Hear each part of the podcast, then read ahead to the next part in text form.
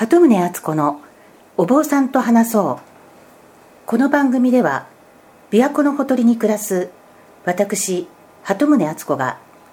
比叡山延暦寺一山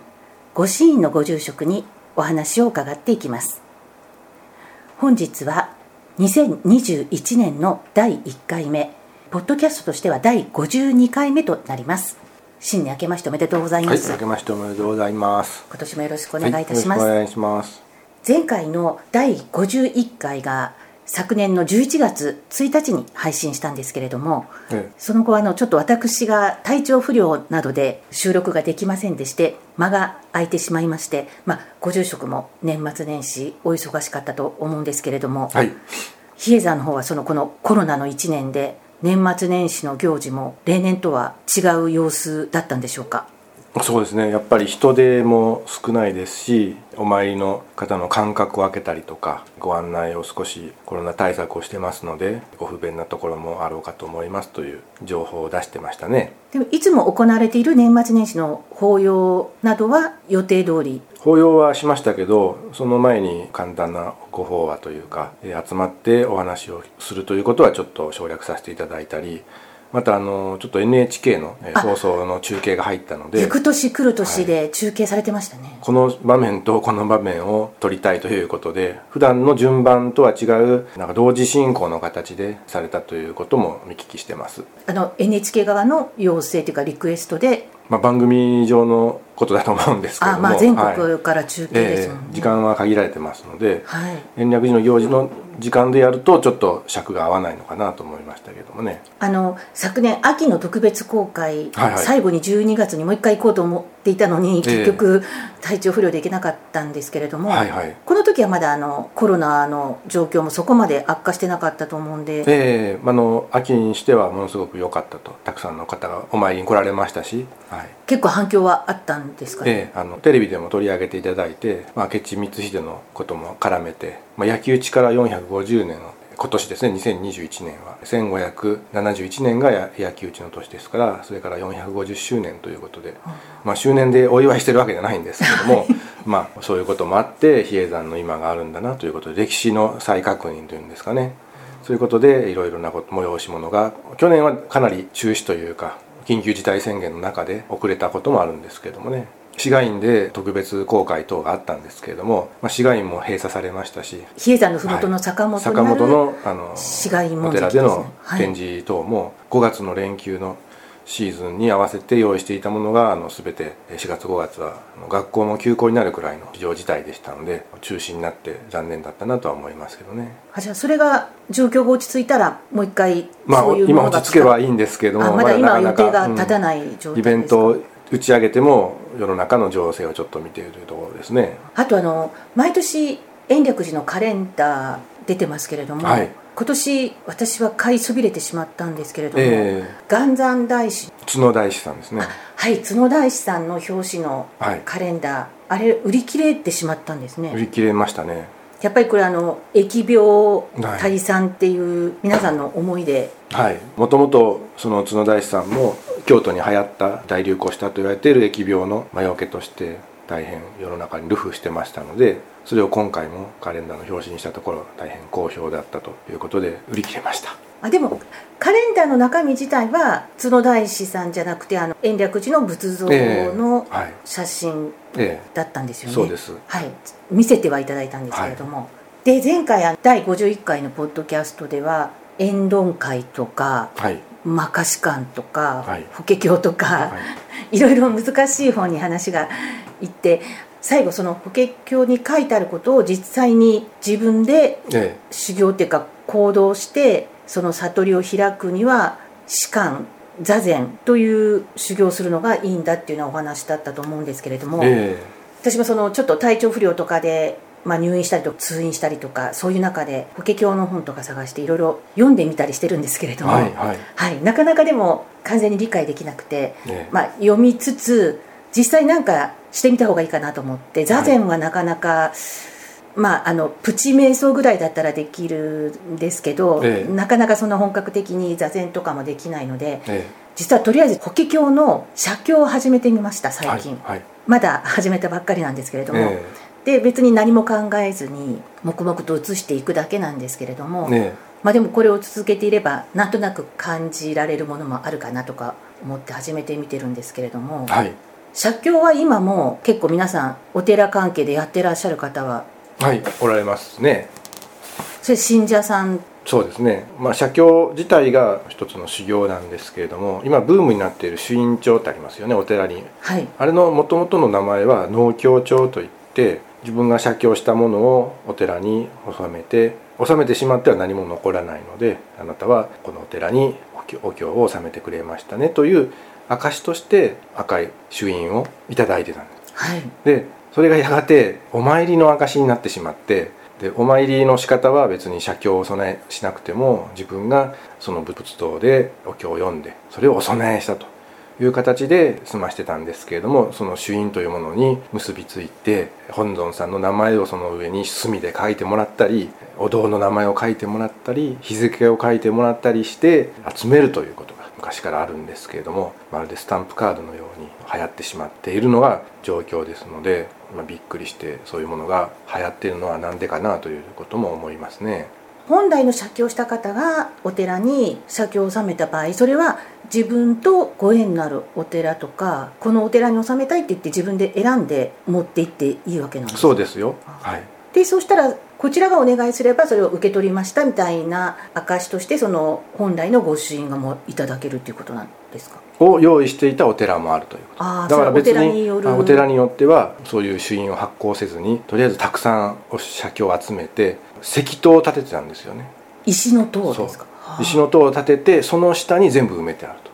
ですから塔がたくさん建っているお寺というのは写経がそれだけ盛んであったという印にもなってますしその石塔に石碑にちゃんといつこの塔を建てたのかこの下には何が埋まっているのかということが書いてありますよね。じゃあお寺側としても、えー、信者さんからたくさん写経が納められるっていうのはそれだけあ信者さんの信心が厚いお寺っていうことで喜ばしいことなんですか？そうですね。これもだから写経っていうのはもうずっと昔から日本でも習慣というか文化として信仰の文化として僧侶以外の方も結構書いてきてらっしゃるんですかね？もともとあの今みたいに印刷技術やフットワークで調べられる時代ではなくてやはり書いたものがすごく重んじられてそれしかなかった時代にお経というのは専門家しか書けなかったんです。間違えないようにですね。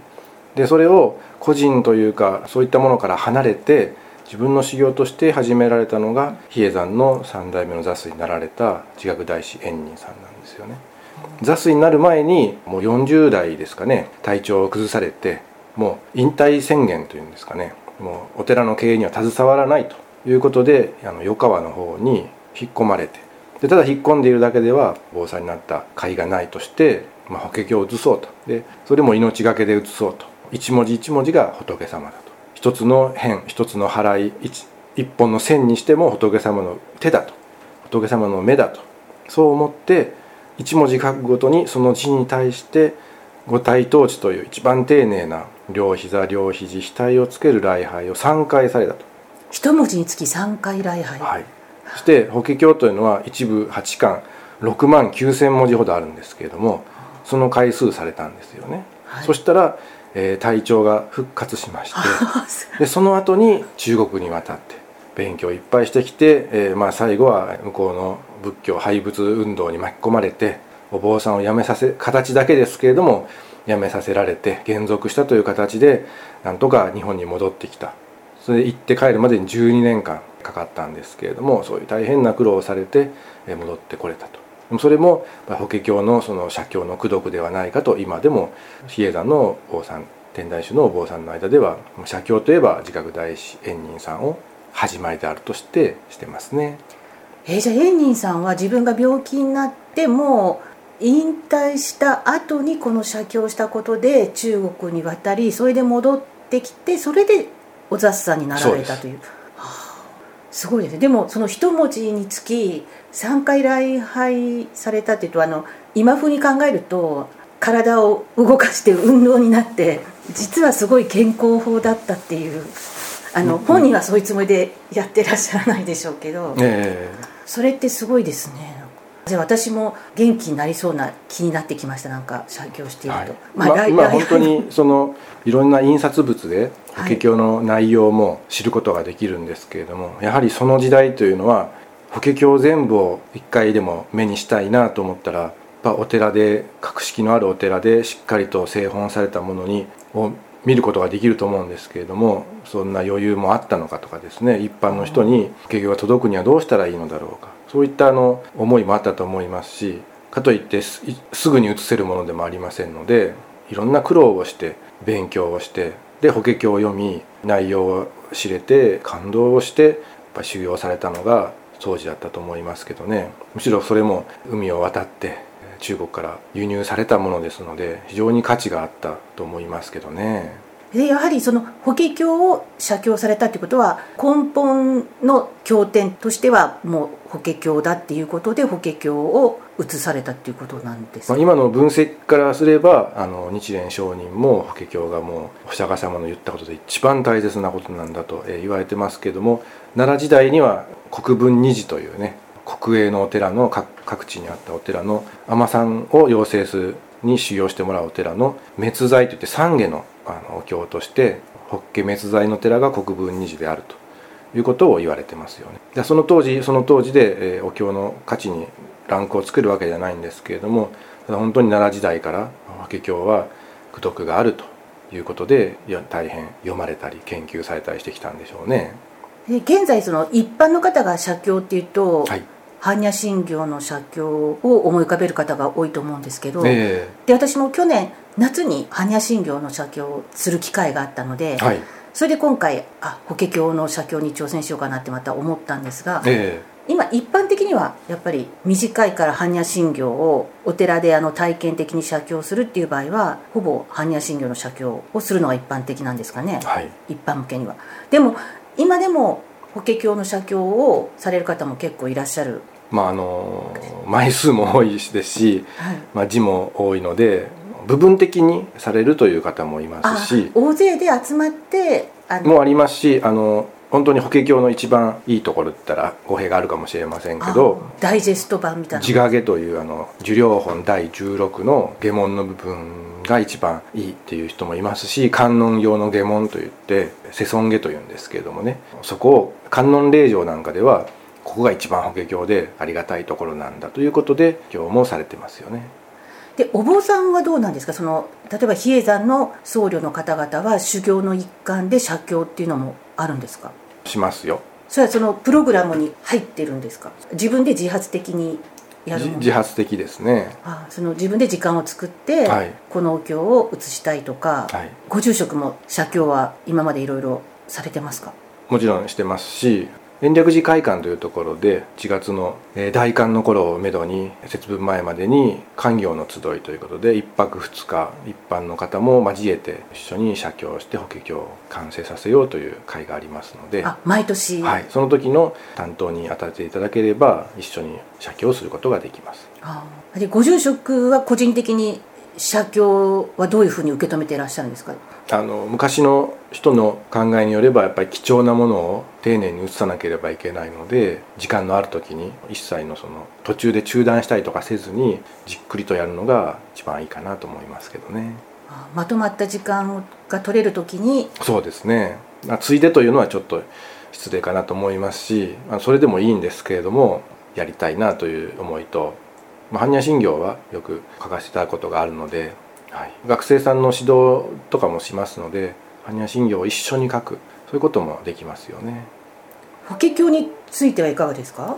法華経の中にその写経の功徳が書いてあるんですけれども法華経の供養の仕方、まあ、供養というのは大事に思う方法ということでただ持っているだけでもいいですしあ法華経を持っているだけでも、はい、それをまあ五種発子といって5つのやり方があるんですけれどもね。持つだけ授事というんですけれども。え経本を持っていればいいということ？経本をいただくあるいはご縁があってお経の書いたものをいただくというそれを肌身離さず大事に持っていると。それだけで功徳があります。それを丁寧に扱うということですよね。それから読む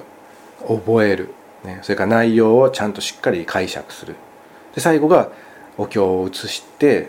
もう一つお経を自分で増やすということですよねああ移すことで増やす、それは決して自分の何かにするために移すんじゃなくて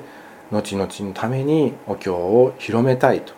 仏教の教えを広めたいという意味があると思うんですよね。ですからあの塔が立っているのも法華経がここまで広まり広まってますよ。法華経を信じている人がたくさんいてこのような塔が立ちましたということになると思うんですよね。その5つの方法はその順番通りじゃなくても順番は関係なくまあ、これも法華経の第19番目の星本という星功読本という章の中にあるんですけれどもね、まあ、我々はお伝えしやすいように法華経に書かれているその順番で「十字読十下説書者」という言葉で覚えてますけどもね。じゃあ自分ができるところからその5つのうちのやっていけばいいわけですね。はい、まあ、法華経の中にはもうその法華経の音を聞いただけで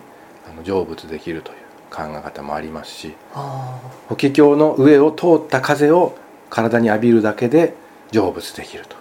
そういうことも書いてあります。それくらい法華経の、まあ、自自画自賛ではないんですけれども法華経というものの中に仏様の教えがちゃんと詰まっているということを象徴している言葉ですよね。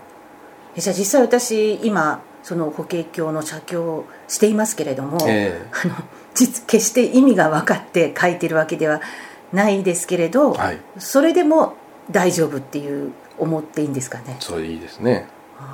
一本一本の線も丁寧に、まあ、邪念も入ってくるんですけど、はい、でも続けていくことでまたこうちょっと違う境地に至れるかなってそんな最初から期待してちゃいけないとは思うんですけれども、まあ、そういったことも含めて全部肯定していただけるのが法華経なんじゃないですかね。ああそついこの間読んだ本にその法華経は肯定全肯定全てを肯定しているっていうそういうお経だってなんか絶賛して書いてある文章を読んだんですけれども、えー、ご住職もそうそういう解釈ですね。はいただ法華経の信者さんに至るとやっぱ法華経が一番この世で最高のものだと思ってしまうと逆にあの南無阿弥陀仏という念仏が法華経にと違うというふうに思ってしまう偏見にもなってしまうのであちょっと排他的にそうですなならないように、はい、全部を認めていけるのがねいいと思うんですけれどもね。法華経の中にも念仏という言葉がちゃんと出てきましてそれは南無阿弥陀仏ではなく南無釈迦牟尼仏でいいよって書いてあるんです。それが大正解ではなくてそれでいいよって書いてあるのを大正解だと思ってしまうと他のものが間違っているという解釈になってしまうので、うん、そこはやはり心広くして法華経を読まないといけないかなと思いますね。はい、あそっか全てを肯定するってことはこれだけが正しいって言ってるわけじゃなくて、はい、もちろんそれが書いてある法華経は素晴らしいんですけれども誰も法華経を攻撃してないのに 法華経から攻撃してはダメですよね。法華経の立場に立って攻撃をしないと。あでも全てを肯定っていうのはなんか受け入れやすいですよね私のような一般人にとっても、はい、ただなぜか念仏を攻撃するのは非常に興味深いところですよね。で念仏日本日本の中だけの話まあ念仏の方も念仏だけ唱えればいいというもう極端な、ね、もう他のお経もいらないぐらいの勢いですからどうしたものかなと思う時もありますけれどもやっぱいろんな背景を知って勉強していくのがいいんじゃないですかね。それはきっと歴史的な背景があるかもしれないわけですが、はい、その今に始まった話じゃなくて鎌倉時代とかその、そうです、まあ、その時代のその時の教えをまた継いでいる人はやはりあの一番親鸞上人や法然上人の方が自分の尊敬するものですからそういう布教の仕方をしてしまうのかもしれませんし自分の拠り所ですから私たちも伝行大師が今言った副大師円仁さんも大事にしてますし円仁さんは中国へ行って密教をたくさん勉強して持って帰ってきてしまって比叡山を法華経から少し遠ざけてしまったということで法華経を第一にする人から見たらとんでもないという立場にも立つんですけれども我々からしたら今ある比叡山天台宗いろんなお坊さんの作法というのは全部円仁さんが確立してくれたんじゃないかなと思ってますのでそこまで狭い法華経だけということではないですよね。そその立派なお坊さんがたくさんいらっしゃる分そのお弟子さんたちにいろいろ語り継がれてそうですね。いったこととかそれぞれのお師匠さんとは関係なくお弟子さんたちの思いとか、はい、いろんな因縁とかそれが延々と続いて現代に。派閥争いもありますからね。それだけ比叡山の歴史がすごいっていうことですよね。皆さん比叡山で学んだところから、えー、そうやって分かれていったっていう、うん、そういう歴史の面から見ても面白そうですね。はい。あでもちょっとじゃあ私はその全てを肯定する法華経のパワーをいただくつもりで意味わからないなりにちょっとしばらく写経を続けてみたいと思います、はい、今日は良いお話を伺いました、はい、ありがとうございました